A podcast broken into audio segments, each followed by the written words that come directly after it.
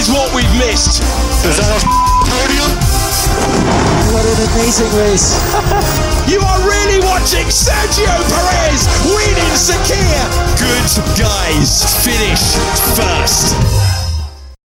Bueno, pues bienvenidos nuevamente a Box Box. Luis Carlos, ¿cómo estás? Muy bien Armando, excelente. Y ahora sí, ya tenemos a Carlos Peña en el equipo, como le habíamos comentado. Es una persona que tiene demasiada experiencia y sobre todo en campo y, y ha sido piloto. Y bueno, sin más preámbulos, introducimos y se introduce Carlos Peña. Carlos, ah bueno, para esto, Carlos sigue en Estados Unidos eh, compitiendo. Tuvo dos fines de semana competencias, que de hecho eso es lo que vamos a estar hablando ahorita. Y precisamente por eso aún no está con nosotros, pero bueno, bendita tecnología que nos mantiene conectados a pesar de que hoy falló por todo un día, todo, todas las eh, plataformas de, de, de Mark Zuckerberg, ¿no? Pero bueno, ahora sí, Carlos, bienvenido. Bienvenido, Carlos. ¿Qué tal Luis y Armando? ¿Cómo están? Bien, Bien, bien. aquí andamos. Pues ahora sí, preséntate. Claro que sí. Mira, soy Carlos Peña. eh, soy ingeniero en, en un equipo que se llama D-Force Racing acá en Estados Unidos. También tenemos otro equipo en, en México que se llama Martiga. Ahí también trabajo. Donde corremos en México Fórmula 4 mexicana y acá en Estados Unidos D-Force. Competimos en tres series. En la F4 americana, en USF 2000 y e Indy Pro 2000. Estas dos últimas son parte de las carreras para, para indicar, se llama Road to Indy, que son, es como las carreritas para, para llegar a, a indicar, que son tres categorías, es este USF 2000, Indy Pro 2000 y e Indy Lights.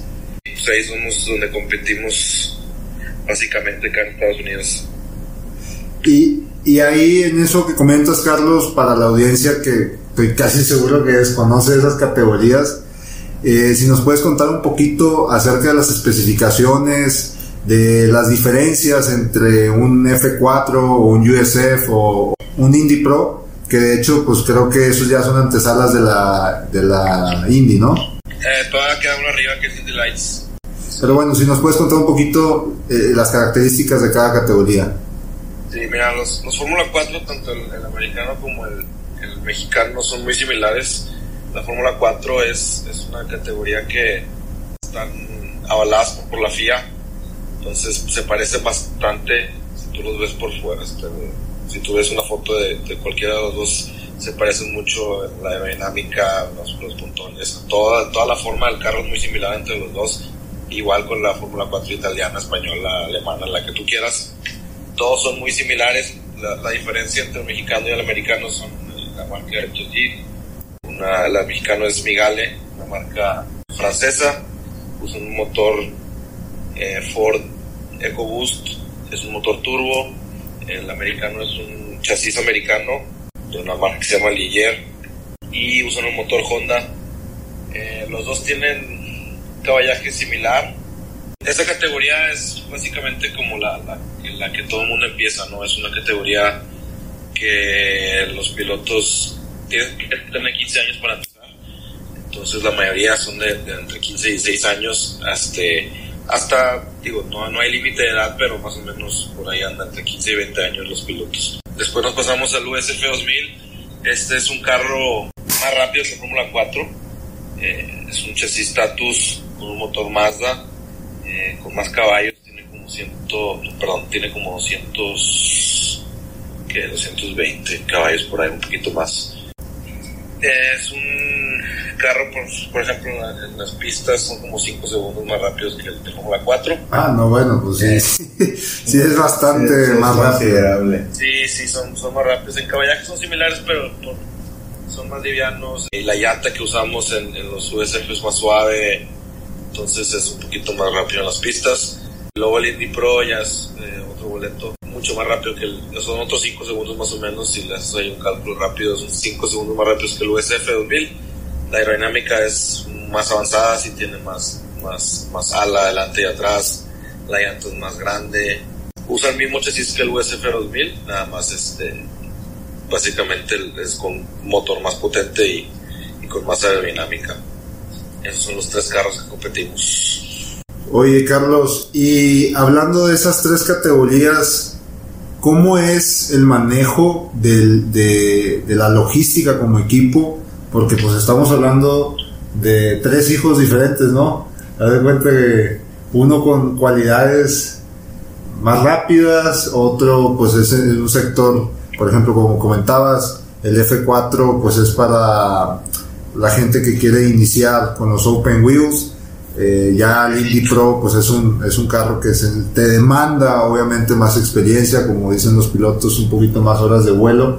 Entonces, como equipo, eh, ¿cómo, cómo gestionas eso? O sea, eh, eh, no, no llega a ser confuso en cuestión de que a lo mejor corren en las mismas pistas, pero pues son carros completamente diferentes.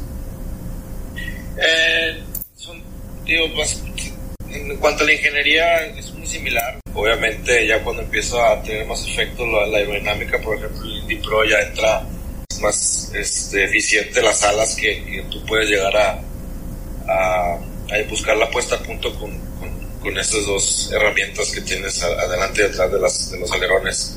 Que, que nosotros no es tan este, si tú le pones, si le cambias un grado de ala adelante o atrás en, un USF, un F4, no se nota tanto en un Indy Pro, pero son muy similares en cuanto, o sea, lo- lo- como nos llegamos a la puesta a punto en un fin de semana de carrera, eh, es, es muy similar. A lo mejor en Indy Pro es un poquito más fácil, también normalmente, pilotos más de experiencia.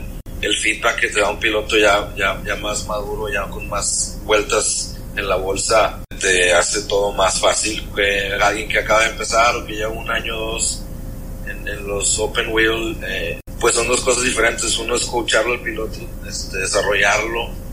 Batallas un poquito más ahí, este, poder encontrar un- una puesta a punto buena. Entonces ahí es donde se complica un poquito más este, la chamba de nosotros. Y para la audiencia que nos está escuchando y que les empieza a interesar todo este deporte motor del automovilismo, ¿cuáles crees que son los pasos o qué les recomiendan? Digo, creo que todos nacemos eh, eh, desde el kartismo y vamos escalando poco a poco, so- sobre todo por estas categorías que van formando, como lo acabas de decir, al, al- al piloto. F4, luego en ese F4 pues está la USF, Indy Pro, no sé si en, estado, en, Europa, que supongo yo que sí. Hay categorías intermedias y luego ya empieza a brincar la F3, F2 y bueno, la F1 que es eh, la máxima categoría de- del deporte motor, ¿no? De- del circuito. Pero hay mucha audiencia y, y lo digo por experiencia, muchos amigos que, que son muy apasionados a, a todo este tema, pero a veces es difícil, es difícil encontrar los medios, es difícil encontrar la información. No, no está como muy canalizado, por ejemplo, si quieres jugar fútbol, pues puta, ve a cualquier cancha y a- ahí hay un, un- un- profe, ¿no? Este, que te, que te va a estar enseñando. Entonces, en, e- en ese sentido, eh, ¿tú, tú qué piensas, cómo ves, qué, qué les dirías más bien a toda esa audiencia que, que quiere entrar a esto o que ya trae experiencia en el kartismo y desconocía de estas categorías eh, de entrada, por así decirlo, a los Open Wheels que te pueden llevar hasta la Fórmula 1?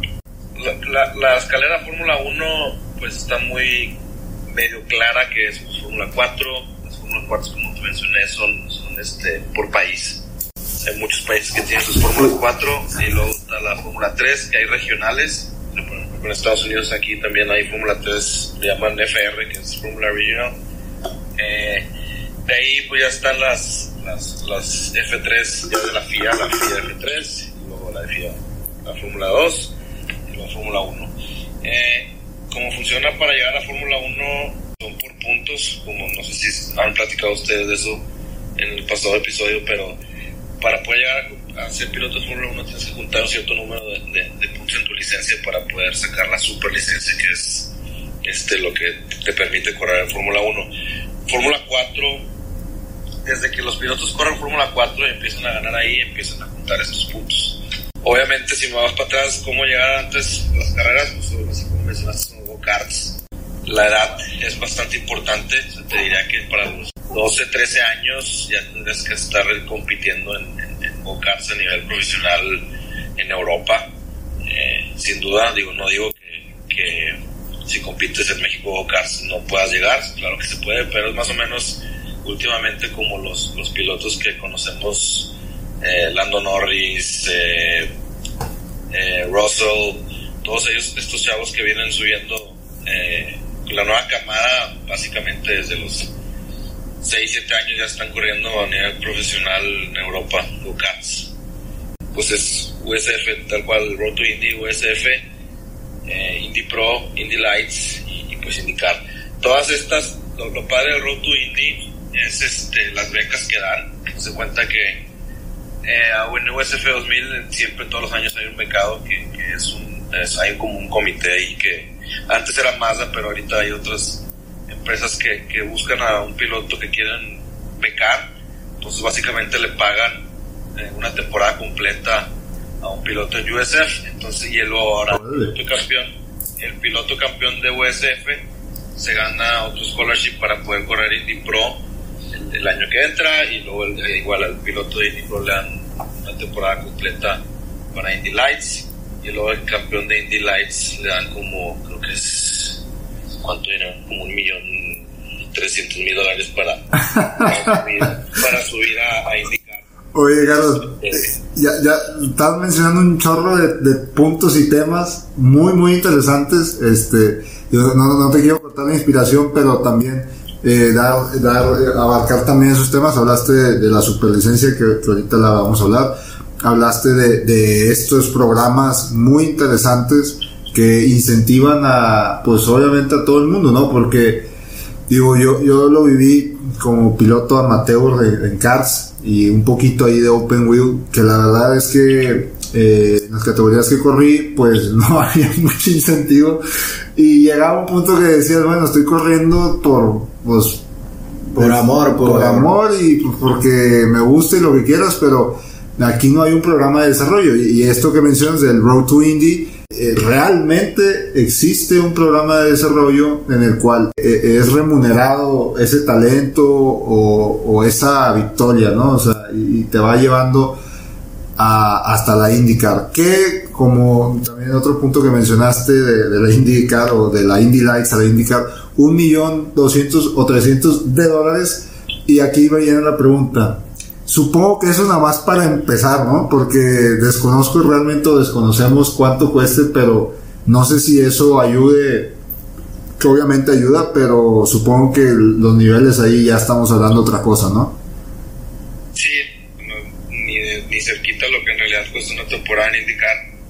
Pero de periodo te asegura algunos tests para que puedas llegar a probar con equipos y que te puedan agarrar. La, mayoría de los pilotos campeones de Indy Lights terminan en, corriendo a indicar, como es este, el caso de Pato Howard, Oliver Askew, ahora el campeón de este, de este año, que es este Cal Kirkwood, este, que probablemente te suenan familiares a ti, Luis Carlos, cuando corrías en los Winter Tours, ellos andaban ahí también ganando carreras. Este, todos ellos, digo, pues Aski ya corrió, de hecho fue coquipero de Patoba, todos ellos son graduados de, del Road to Indy y, básicamente casi seguro que van a conseguir un asiento este, al, año que entra para, para indicar este, aunque no tengan el, full budget, pero pues son, son equipos que andan buscando estos chavitos talento. sí, talento. Y ahorita más que, que indicar está agarrando bastante vuelo este, para pilotos europeos, este, ya está corriendo ahí, o indicar sí está creciendo bastante en la audiencia como, como pilotos nuevos y camas este, que, que lo están haciendo muy, muy, muy interesante. Por otro lado, para Fórmula 1, pues es bien, es como que, a menos de que seas un, una estrella tipo Hamilton que desde los 8 años y básicamente te llevan hasta allá, pagan todo. Esto ya es bien, bien raro que suceda. Te digo, sí hay, todos los equipos tienen su junior program, este, pero sí es bien complicado. La verdad es que para Fórmula 1 ocupas, desgraciadamente, mucho dinero para poder llegar a, a que te vuelten a ver los equipos es bien para, para indicar, no te olvides que pues nada más es un equipo, un piloto becado por categorías también para llegar a eso está, difícil. Ya, pero creo que un poquito más humanizado, ¿no? O sea, más aterrizado a, a esa apertura de, de- de que pues con talento y, y- digo, me, me has llegado a comentar que el camaradismo ahí en la IndyCar es otro rollo, o sea que eh, fuera de la pista el ambiente es muy agradable, que de hecho también oh, acabas de mencionar otro punto, el tema de Pato Howard, para la audiencia que nos escucha, no sé si lo conozcan, no sé si lo han oído hablar, espero que sí, pero Pato Howard es un mexicano que actualmente está corriendo la IndyCar y que estuvo peleando el campeonato y desgraciadamente en las últimas carreras se le fue, pero es nosotros lo conocemos desde pequeño y desde pequeño es talentosísimo, o sea, ahorita que mencionaba Carlos el, tema del Winter Tour, es, un, es un, una serie, un serial que se corre en Estados Unidos en, en eh, son tres o cuatro carreras eh, tipo formato pues era un formato no era sprint verdad era normal no ya ni me acuerdo. Sí, pues era, era este, prácticas, calificación y varios hits. y varios hits eliminatorios ajá. Y iba sumando puntos y, y llegabas a la final. El punto es que en el Winter Tour hace unos años pues era uno de los eh, seriales más importantes de Estados Unidos y iba de hecho que en paz descanse ahí llegó a correr eh, Dan Weldon. Dan Weldon era un piloto talentosísimo que llegó a la IndyCar y, y desgraciadamente falleció en la pista. Y también estaba corriendo en la Winter Tour ha corrido Montoya ha corrido han corrido todos los que se les ocurran ¿no? entonces metiendo un poquito de contexto ahí Pato Howard eh, pues ganaba ahí como si nada. Y eso era sorprendente porque nosotros como mexicanos íbamos este pues como experimento íbamos a incursionar a conquistar un poco fuera de- del área nacional y Pato siempre mostró buenos resultados y ahora Carlos pues lo, lo tiene ahí en ciertas carreras, ¿no? Si, si, si nos puedes contar, Carlos, ¿cómo ha sido tu interacción con Pato? ¿Si has hablado con él? ¿Cómo lo ves en la pista? ¿Cómo es Pato en ese ambiente? Sí, la verdad, hemos ido a con él. Él es muy, muy. De hecho, David Martínez, que es uno de los dueños del equipo de D-Force, este, ha trabajado con Pato desde que él era muy chiquito. Entonces, cuando él empezó a subirse a fórmulas, David fue su coach en Houston y estuvo trabajando con, no nada más con Pato, también con sus primos en diver- en diversas categorías del Road to Indy. Eh, Pato es, es, pues es buenísima onda. Siempre que, que coincidimos, digo, nosotros corremos la mayoría de nuestras carreras es con indicar. Y Pato siempre que tiene la oportunidad ahí se acerca con nosotros a la carpa y se sienta con nosotros y con nuestros pilotos y platica y ya sabes, este, tú también lo conoces, digo, Sí. te platica de todo y también con su papá hemos ido a cenar y cada que puede ahí se echa la vuelta, es muy, muy buena onda. Qué bueno, qué bueno, pues para la gente que no lo conocía, para que lo sigan, para que sigan también a D-Force, que es una cuna del automovilismo, es un equipo también mexicano, de puro Mexican, Power, ¿no? Power. Sí, pues ya somos, este, pues David y Ernesto que son los dueños de equipo, este, yo que he estado con ellos desde, desde un principio, yo con Ernesto desde que tenemos un equipo de, de eh, tanto en México como en Estados Unidos, luego se formó D-Force este, en el 2017, este, sí, tenemos de todo, ¿no? Somos muy, el equipo es muy diverso, tenemos mecánicos mexicanos, brasileños, obviamente americanos. Ahorita ya como hemos crecido tanto, pues tenemos coaches americanos y brasileños y de todo. Tanto, igual pilotos, pilotos hemos pasado- obviamente empezamos con mexicanos y, y, americanos, pero hemos tenido todo este año. Yo creo que no lo he mencionado, afortunadamente ya por fin quedamos campeones en la USF 2000 con Kiko Porto, un piloto brasileño que corre con nosotros desde el 2019.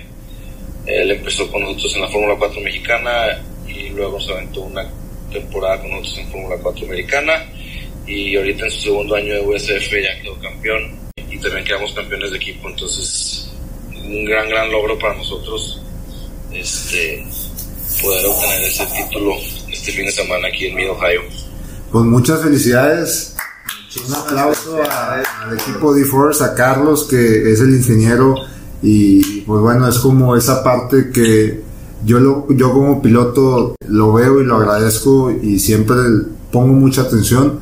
Son personas que saben cómo, cuándo y dónde. No, a lo mejor a veces no están, no son como el Toto Wolf o no son como el Christian Horner, pero eh, detrás, por ejemplo, un Betel siempre habla o un Checo Pérez siempre habla de sus eh, de sus cercanos que son esas personas. No sé si recuerdan la escena de, híjole, esta última carrera que fue en Abu Dhabi donde se le descompone el carro a Checo y un... Ah, sí, que el, literal- el, chief eh, engineer, no sé quién era, que se puso así muy dramático el asunto. Bueno, eh, es, es, es esa, esa parte que uno pues a veces no la ve, pero es muy, muy importante.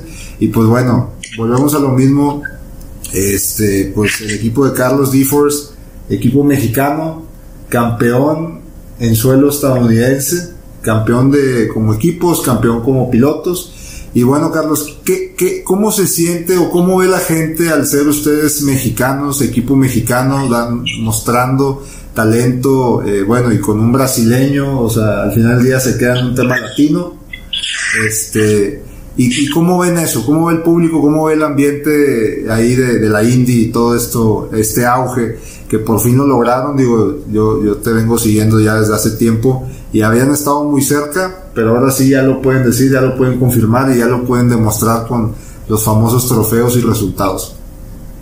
Eh, pues bien, digo, la verdad es que todos los equipos este, hay, eh, digo, obviamente es, de- es difícil llegar, eh, aunque tenemos, digo, el, equipo es, podrá ser nuevo, en 2000 relativamente nuevo en 2017 fue cuando se creó D-Force, pero atrás de D-Force hay años y años de experiencia este, en las carreras, pues David Martínez, como tú conoces su papá, Plátano, este, pues cuántos años no tienen en esto.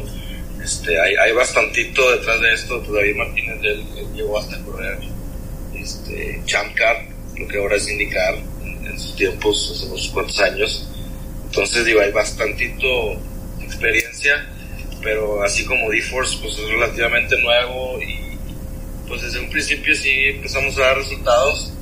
Eh, y el año pasado que ya empezamos a ganar, pues obviamente se ve, digo, los equipos ahí en el paddock te felicitan y, y saben que, que nosotros nos, nos conocen bastante por, por trabajar bien duro. Somos muchas veces, de las veces somos los primeros que llegamos a la pista y los últimos en irnos. Este, Como todos somos mexicanos, sí, ¿no? Sí, sí le echamos bastantitas ganas y, y gracias a Dios este año ya este, se reflejó este, tanto con el campeonato de pilotos como de, de equipo.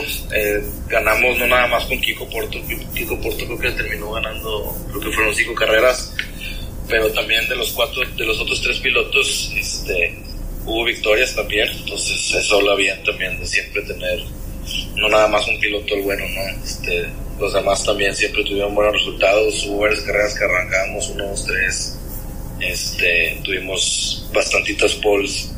Eh, bien, entonces sí nos ven ya como potencia en el paddock, si, si Respeto. Ya, pone el, ya pone el nombre de D-Force, los carros azules ya este, siempre van a ser rápidos. Qué bueno, qué bueno, qué, qué alegría, qué, qué orgullo. Este, un, un equipo, vuelvo a lo mismo, un equipo mexicano para la raza que nos está escuchando. D-Force, ¿cómo están en redes sociales? Eh, D-Force Racing tal cual. D-Force Racing, ahí Instagram, Facebook, etcétera.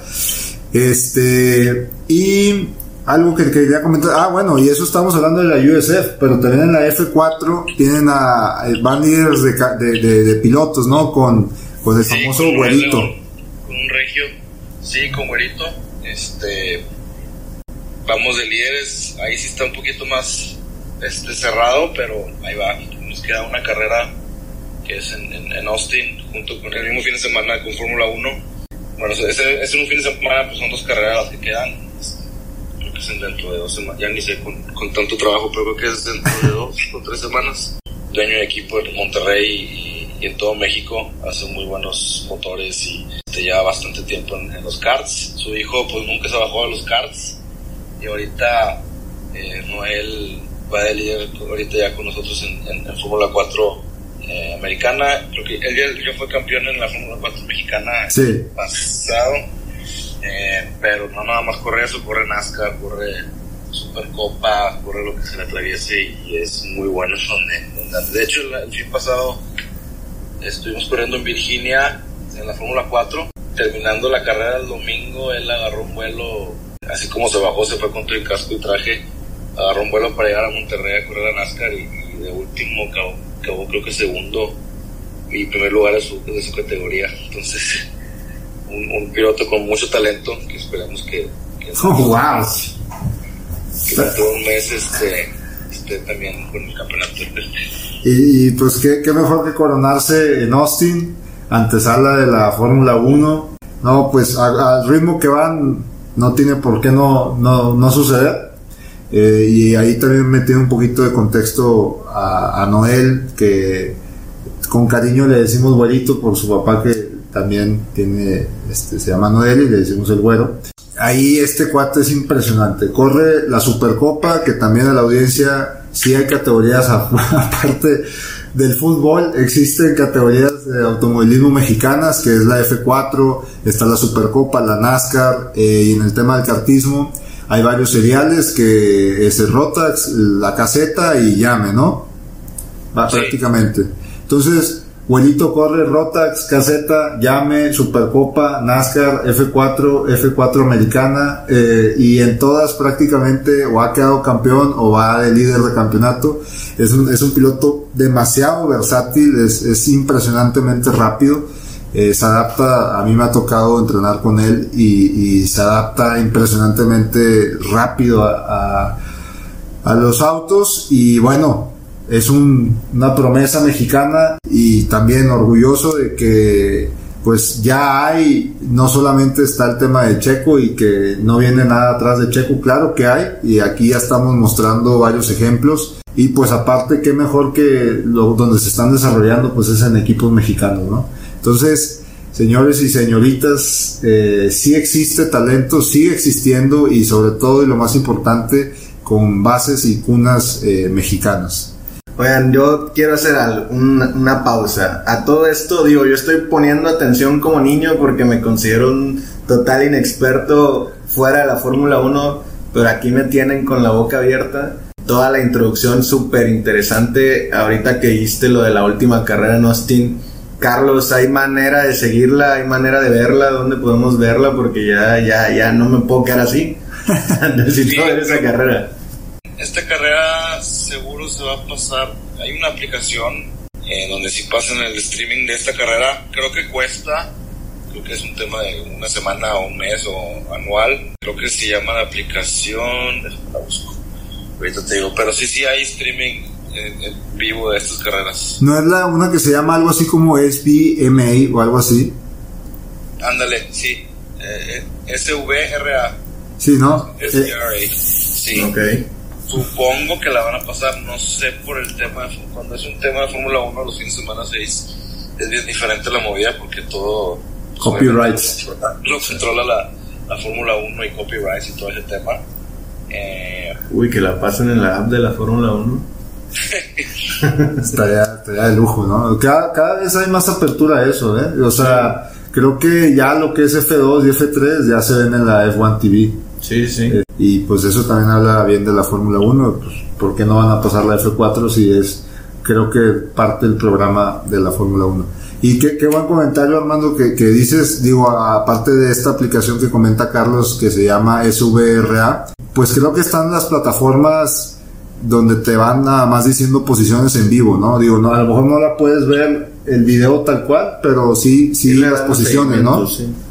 sí, en Race Monitor también este, probablemente esté. Normalmente en Race Monitor sí salen todas las carreras de Fórmula 4, pero también te digo, no estoy seguro porque con Fórmula 1 también como es como el sistema de tiempos que usamos en esa carrera en particular es de Fórmula 1, este, a veces sale con que también no, no, no lo podemos ver. Es que todo lo- en Fórmula 1 todo lo cobra, entonces que No, ¿tú crees? ¿Tampoco? te cobran el timing, te cobran todo. Entonces, ah, pues al final de cuentas, se cuenta que todo viene al el, el entry fee de cada piloto y, y dentro de eso viene el timing. Eh, pero a veces cambia, entonces no sé, ahorita. Ok. Digo, en, el siguiente, en el siguiente episodio les confirmo cómo va a estar el tema, ya que nos avisen. Perfecto. De, de, todas formas, en las redes sociales les ponemos ahí las plataformas para la gente que la quiera de alguna u otra manera seguir, pues canalizarlos y que no, no anden medios perdidos ahí. Y bueno, pues después de esta introducción y, y, descripción detallada de lo que viene siendo la antesala de la Fórmula 1, pasamos al Gran Premio de Estambul, que es este domingo. ¿Qué esperamos para este Gran Premio? Pues lo primero que se me viene a la mente es lluvia. Dicen por ahí que va a haber lluvia, o sea, violencia. Violencia. Sí, esto, esto podría complicar las cosas dentro de la carrera, crear una locura total como pasó en el 2011. De hecho, creo que por aquí traigo un dato interesante. Se dieron 80 pit stops, ganó Vettel y él se tuvo que meter cuatro veces a, a boxes. Tendría que ver otra vez esa carrera porque no me acuerdo muy bien, pero no lo dudaría. O sea, lluvia es igual a, a locura, entonces esténse muy atentos. Eh, más que nada el pronóstico del clima, porque si hay lluvia es garantía de un evento de, de pelos de punta. Sobre todo no dejen de ver la carrera de principio a fin, porque nunca sabes lo que puede pasar. Es más, en el último, en el año pasado, en la última curva, Charles Leclerc sacó la novatada. No, no sé si te acuerdas que ¿Se trompió? No, no, no, que ya Checo la había regado unas dos curvas antes, Leclerc ah, lo pasa claro, y una curva antes de claro. la bandera cuadros, Leclerc Se pasa de la frenada. Eh, frena y hasta Vettel lo pasa. Sí, o sea, sí, sí, pasa sí, Checo, sí, pasa sí. Vettel. Que ahí fue donde Checo empezó a agarrar vuelo ya imparable y, y cerró con broche de oro en esa famosa carrera, ¿no? De Así es, sí, fue un mal bloqueo de Leclerc y pues ahí aprovechó Checo y colmillazo de Vettel también se le metió por dentro. Sí, sí, sí, sí, sí, cierto. Y aparte es un circuito muy interesante.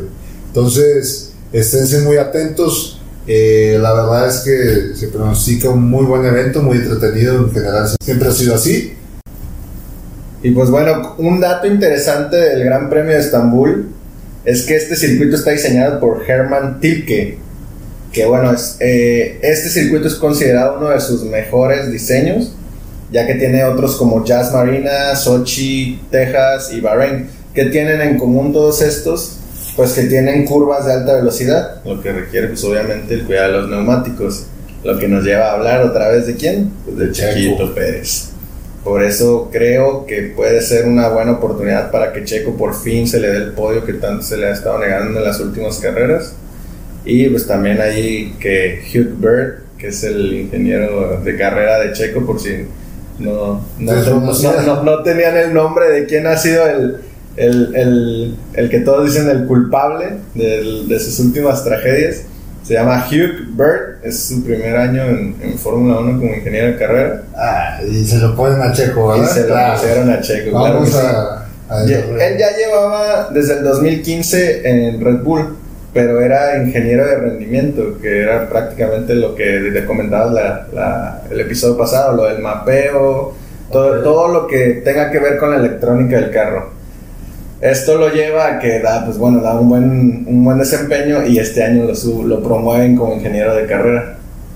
Y pues ahí se ha notado la, la inexperiencia con Chequito, que de hecho es más joven que Checo, el Oh. Entonces, ahí búsquenlo, no, no quiero prender antorchas, pero ya saben, ya saben quién es el culpable.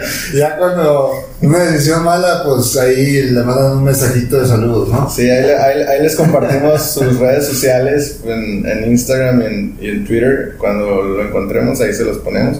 Por si le quieren mandar un saludo, un, ahí un, un abrazo, lo que quieran. Digo, ahí, ahí Red Bull, bueno, en general, ese tipo, bueno, equipos de ese calibre no toman decisiones estúpidas, ¿verdad? Eh, debe haber una muy buena razón por la cual eh, este, él esté ahí y bueno, definitivamente eh, la experiencia cuesta y, y- e importa demasiado, sobre todo en esas categorías tan, tan demandantes, tan, tan ya a un punto tan fino, tan crítico, por ejemplo, si hablamos de los pilotos o de los tiempos, eh, una décima es el campeonato o perder el campeonato, una décima de segundo, o sea, y una décima de segundo es frenar en un parpadeo más adelante o en un parpadeo más atrás.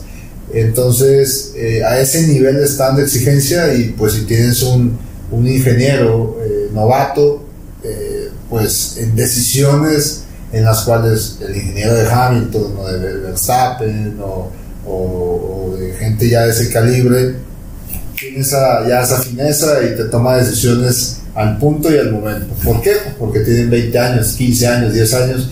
No es ni la primera vez ni la última vez que le van a suceder esas cosas y pues haz de cuenta que ya están con e- este tema de memoria programada, ¿no? O sea, sucede esa situación, ya sabe qué hacer. que el hecho que sea más joven que Checo, hasta ahorita que lo pienso, creo que pudo afectar en el- la toma de la decisión de las llantas, ¿no? O sea, él al sentirse con menos experiencia probablemente en pista, busca la opinión de Checo. eh, Oye, Checo, ¿quieres llantas? ¿Quieres llantas?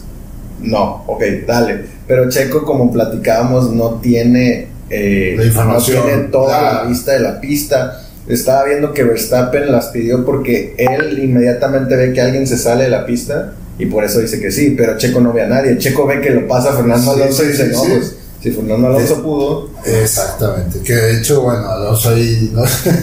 Alonso es Alonso, ¿no? O sea, todos estaban en las mismas llantas y él estaba volando, ¿cómo? No sé, pero eso fue la parte que a Checo le tocó, justamente, y en el video está muy chistoso porque le preguntan justo cuando se está pasando Alonso, cambio de llantas, pues claro que va a decir que no, dice, en su mente muy seguramente pasó, me está pasando Alonso volando, pues ¿cómo va a cambiar llantas, verdad?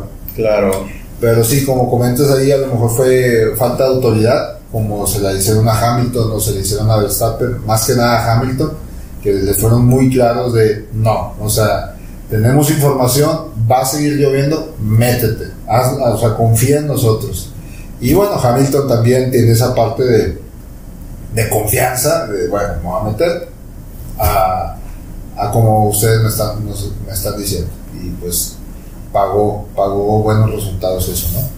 Y pues precisamente Helmut Marco eh, comentó hoy o ayer que él veía muy reñido el, el, el podio de Estambul.